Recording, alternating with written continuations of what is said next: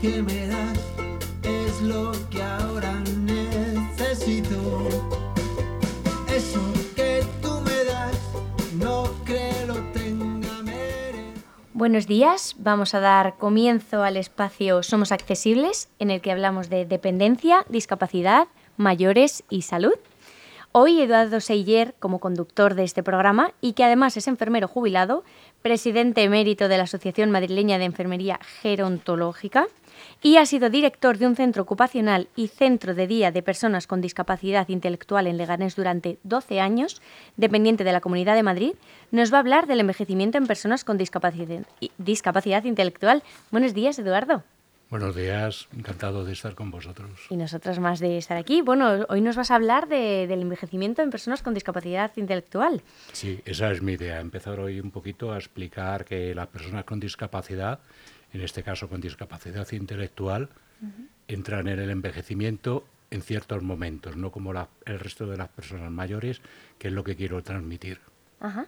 ¿Y cómo se inicia este proceso de envejecimiento en las Vale. personas con discapacidad? Bueno, pues para centrarnos en ello vamos a hacer una revisión de los principales cambios eh, a ese nivel que las personas desarrollamos a lo largo de nuestro proceso de envejecimiento, así como las patologías más frecuentes que se manifiestan. Antes de profundizar en todo, es conveniente tener en cuenta estas dos cuestiones. Desde el punto de vista geriátrico, no existen enfermedades propias del anciano. Las personas mayores padecen las mismas enfermedades que las personas de otras edades. ¿Mm? Lo que se observa como aspecto diferencial es un cambio en la frecuencia de la enfermedad, es decir, más constantemente, más frecuentemente. ¿De acuerdo? Y en la capacidad física de la persona para recuperarse de ellas. Las personas con discapacidad intelectual en proceso de envejecimiento tampoco padecen enfermedades específicas, diferentes a las de cualquier otra persona mayor. La diferencia se centra, en este caso, en que en algunos síndromes se da la prevalencia más elevada de algunos trastornos y sobre todo en la manifestación de los mismos. Por ejemplo, en personas con dificultad de comunicación, el dolor puede manifestarlo en forma de alteraciones de conducta, incluso de agresividad, tal como ocurre al hablar de la salud de las personas con discapacidad intelectual en proceso de envejecimiento desde el punto de vista geriátrico, es decir, de- del tema de mayores, no existen indicadores psicológicos del inicio del proceso de envejecimiento que sean diferentes a los que aparecen en la población sin discapacidad intelectual. Al iniciar dicho proceso, el aspecto diferencial se centra en el momento de la aparición de los mismos y en el modo de manifestarlos y expresarlos. Ajá. Y, y cuéntanos, Eduardo, ¿qué, ¿qué relación existe entre la salud y la discapacidad? Bueno, pues para abordar los cambios que se producen en el proceso de envejecimiento de las personas con discapacidad intelectual, comenzamos por explicar qué es la discapacidad intelectual. Es con lo que hay que empezar, ¿vale? Ya en el año 2002, la Asociación Americana sobre Retraso Mental publicó la siguiente definición.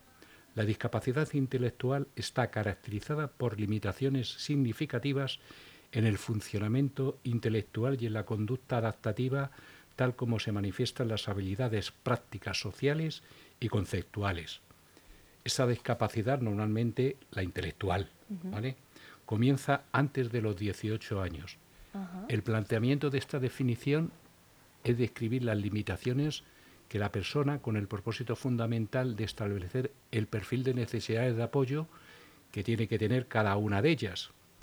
Eh, el objetivo básico que debe tenerse en cuenta a la hora de abordar el proceso de envejecimiento es el de prevenir y ralentizar en lo posible el deterioro y sobre todo potenciar al máximo las capacidades funcionales presentes en cada individuo. No debe verse el envejecimiento como una ruptura, sino como una línea continua que se va produciendo a lo largo de toda la vida personal. Así se envejece tal y como se ha vivido y por lo tanto los estilos y hábitos de vida van a condicionar muchas veces en gran medida las posibilidades de que la etapa vital del envejecimiento se disfrute en mejores condiciones de salud y de calidad de vida.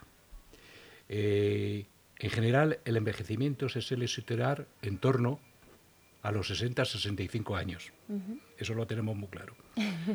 Eh, coincidiendo toda una serie de cambios biológicos, psicológicos y sociales. Hasta hace unos años encontramos en las personas con discapacidad intelectual en proceso de envejecimiento era algo como poco frecuente, ya que la mayoría de ellos no sobrepasaba la barrera de los 30 años. ¿Vale?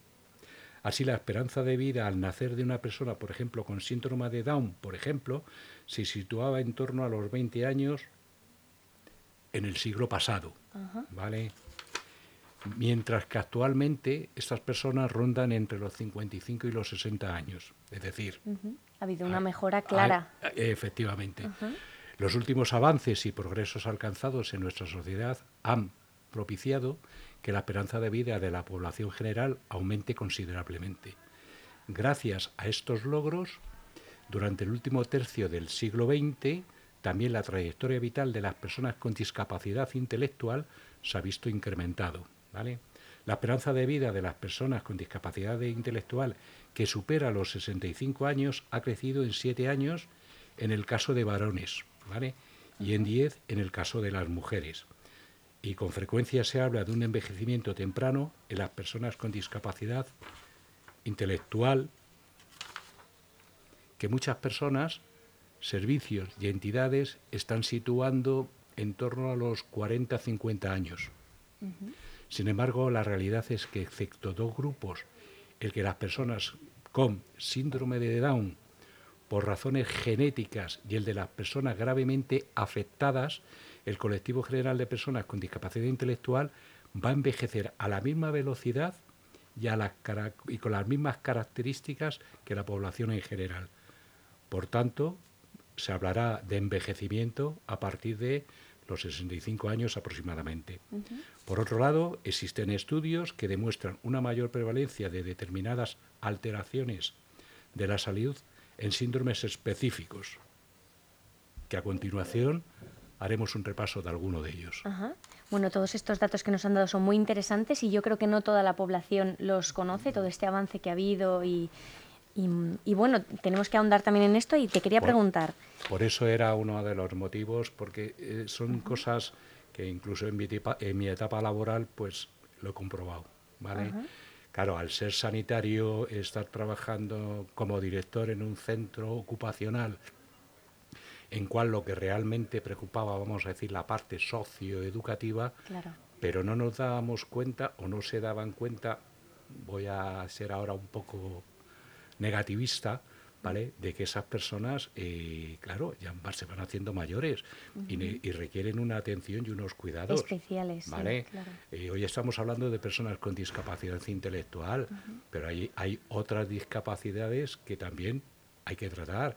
Ahora mismo el autismo, el autismo es niños, niños para acá, niños para allá, pero bueno, el síndrome de Asperger, ¿de dónde viene? Del autismo. Y, y hay personas ya mayores con Asperger, ¿vale? Incluso con autismo, con autismo. Lo que pasa que llevamos, vamos a decir, una década, una década, que es que, donde más está saliendo, pero todos son niños.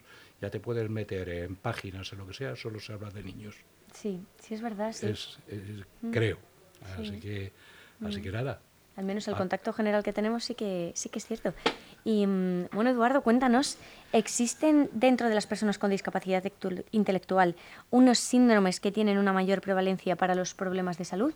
Sí, como he dicho anteriormente, ya he explicado que uno de ellos es el síndrome de Down. el, síndrome de, el síndrome de Down se caracteriza por un envejecimiento prematuro y su esperanza de vida se sitúa en torno a 15 años normalmente, antes, como, como hemos hablado menos que la del resto de la población. Según avanza en edad, aumenta la incidencia de tener cataratas, desórdenes visuales, auditivos, demencia tipo Alzheimer. Otro síndrome, el, X frágil, ¿vale? Las personas con el síndrome X frágil, cuando llegan a edades avanzadas, presentan una mayor incidencia también de prolapso de la válvula mitral, tienen problemas sobre todo cardíacos, tienen desórdenes musculoesqueléticos, episodios de epilepsia, deficiencias eh, visuales. Además, en las mujeres con este síndrome se ha observado la aparición de la menopausia a edades más tempranas que en el resto de mujeres. Y otro síndrome. ¿Nos, podrías, eh, ¿Nos podrías explicar un poco qué es el síndrome X frágil? ¿En qué consiste o cuáles son...? A ver, el síndrome de X frágil, para que entendamos un poco, este es una, son personas que tienen ciertas dificultades, ¿vale? Eh, a la hora de, expresarse, a la hora de moverse. ¿eh? Es así. Normalmente la gran mayoría que yo haya conocido son mujeres con este síndrome. ¿vale? Igual que ahora voy a hablar del síndrome de, padre, de Prader-Willi, que también tiene alteraciones de conducta. ¿Vale? Este síndrome es Prader-Willi se observa en mayor incidencia en tasas elevadas de personas que en un momento dado tienen unas tasas elevadas de, de diabetes o enfermedades cardiovasculares cuando llegan a edades avanzadas y problemas de obesidad mórbida. Es la característica, sobre todo, aparte de también problemas, vamos a decir, de trastorno de salud mental. Lo vamos a llamar trastornos mentales, trastornos de salud mental. Y bueno, no sé si lo sabías, pero aquí en Leganés hay una residencia para las personas con síndrome de Prader-Willi y este sábado justo hay una gala benéfica para ayudar a, a recaudar fondos para esta... La Asociación ProtegeD. Pues sí, si alguno está interesado, es este, este sábado. Eh, es una de las ideas que tengo, como voy a empezar un poco con las asociaciones que ya sabéis que aquí en Leganés tenemos un foro de la discapacidad. Yo sigo diciendo tenemos un foro, aunque yo ya no estoy aquí, pero existe un foro de la discapacidad en el cual están, es el único municipio que tiene ese foro. ¿eh? O sea, no hay más municipios, no hay más. Y Protegeré, mm, yo tengo contacto con ellos y era uno de los que iba un poco por lo mismo, a invitar para hacerles... pues que es, otro, es, que, es que tenemos que visibilizar visibilizar, que es, es, la idea que yo siempre tengo. Sí, y, y, bueno, vamos a hablar un poco de, de, recomendaciones. ¿Qué recomendaciones diarias nos puedes dar para el cuidado de la salud en personas con discapacidad intelectual? Ah, bueno, pues dado la mayor incidencia de algunas patologías concretas en personas con discapacidad intelectual en proceso de envejecimiento, a la, a la menor capacidad para la recuperación que la propia edad implica y a las dificultades que especialmente las personas gravemente afectadas, sobre todo las gravemente afectadas, presentan para la expresión de su malestar físico, no saben expresarse, ¿vale? Es importante llevar un control y seguimiento específico del estado de salud de las personas con discapacidad intelectual, especialmente a partir de los 45 años, ¿vale? Porque ahora ya está claro, es eh, complicado, pero ya una persona con discapacidad intelectual, o lo que hemos dicho, un síndrome de Down, ya pasa, sobrepasa los 45 años, cuando en el siglo pasado era más complicado. En algunos casos, las dificultades de comunicación y expresión pueden provocar que las personas con discapacidad intelectual presenten cambios de comportamiento, es decir, irritabilidad, alteraciones del sueño, pérdida de apetito, autoagresividad y o heteroagresividad, que también lo tienen, como manifestación del dolor o malestar físico o psicológico. Por ejemplo, por ansiedad ante la pérdida de un ser querido, pues normalmente estas personas eh, te puedes liar, no saber en ese momento realmente qué es lo que les pasa. Eh, si es por culpa de la pérdida de ser querido o es que realmente tienen algún síntoma de alguna enfermedad. Eh, por eso es importante que los familiares y las personas de atención directa estén atentas a dichos cambios para tratar que la persona obtenga el tratamiento adecuado lo antes posible. Por ejemplo, manifestaciones de autoagresividad puede deberse a un dolor agudo en un oído darse cuenta del cambio y acudir al médico para que lo diagnostique e inicie el tratamiento oportuno. Cuanto antes va a resultar fundamental para resolver el caso. También es especialmente importante vigilar las alteraciones y cambios en el comportamiento, en la emotividad y en la comunicación, así como los declives en las capacidades de razonamiento y de memoria, puesto que pueden ser indicativos de un trastorno mental o algún tipo de demencia. Y al final estas personas que más contacto tienen con, ellas son las que al final pueden darse cuenta de, estos problemas que pueden tener, alguna dolencia o... Por supuesto, por eso hay que insistir mucho que hay que estar muy pendientes en esos cambios conductuales que pueda haber un momento Pero bueno, pues para asociarlos es como te he comentado antes, ¿no? Que puede ser que le duele un oído y porque le duele un oído se pone a dar golpes o a dar puñetazos o, o, hacer así simplemente. Entonces, bueno. Hay que estudiar estos, estos cambios. Es que es complicado. Eso eh, Hay cosas que hay que evolucionar y hay que sobre todo concienciar a, los cuidadores. ¿eh? Esto estamos hablando en este caso de personas con discapacidad intelectual, pero esto también hay que transmitirlo en otros casos, de discapacidad física, discapacidad, eh, todas, todas, todas en general, incluso en mayores, ¿vale? Incluso en mayores, que hay que también estar muy pendientes. Yo siempre transmito lo de menos paternalismos y más apoyos. Desde luego. Porque claro, con el pobrecito, pobrecito, no, pobrecito, pobrecito, no. ¿Qué te pasa? Que te duele el oído, te duele tal, te duele tal. ¿eh? Darles herramientas para que si tienen algo lo comuniquen. Y si no, una visita al médico nunca está de más. No, no, no está de más. Ahora estamos con el que a la hora de pedir una visita, que es otra complicación, el tiempo que la cita, mm. que yo lo entiendo también. Sí. Porque nos pasa a mm. los mayores. Sí, sí, sí.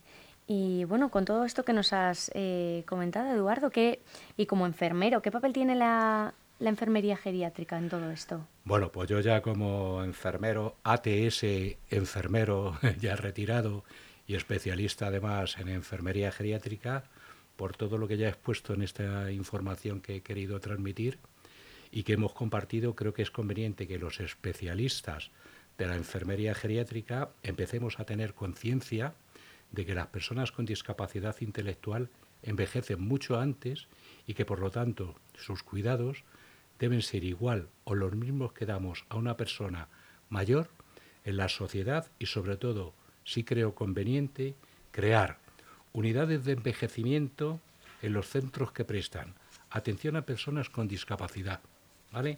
Tanto residencias, centros ocupacionales y centros de día, con el fin de una mejor calidad de vida y una buena atención sociosanitaria. Pues eh, genial, Eduardo. Muchas gracias por tus palabras, por acercarnos a esta realidad que, no siempre es escuchada ni, ni, conocida y por hacer esta labor de, concienciación. ¿Mm? Sí, bueno, voy a, entre, voy, a un poco hacerte un añadido. Dime, sí. simplemente que, bueno, pues la, el CERMI, que es la Confederación de las Personas con Minusvalidad, lleva ya un tiempo, un tiempo, pues reclamando una ley de los derechos de las personas con discapacidad, que son personas mayores.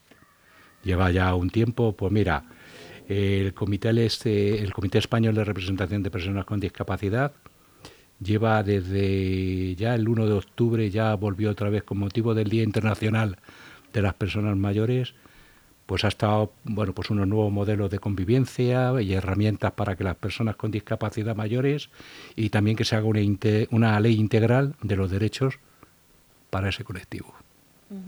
Bueno, pues desde aquí les apoyamos a, esta propuesta. Pues, pues seguiremos, porque yo también colaboro con, con, estas personas, con el grupo de mayores del CERMI, con mi amigo Álvaro, y vamos a ver qué, hacemos. Porque claro, yo no lo he comentado, yo también soy persona no con discapacidad intelectual, pero sí con discapacidad. ¿Vale? Entonces, quieras que no me afecta. Mm, Entonces, pues... Mm. Pues a ver si entre todos, aportando un poquito cada uno, conseguimos que... Pues seguro que sí. Lo que tenemos que tenemos que seguir transmitiendo mensajes y que la gente sea consciente de, de todo y luego sobre todo a los cuidadores, por favor, que estén pendientes, que estén atentos. Mm. Y muchas gracias. Pues muchas gracias a ti, Eduardo.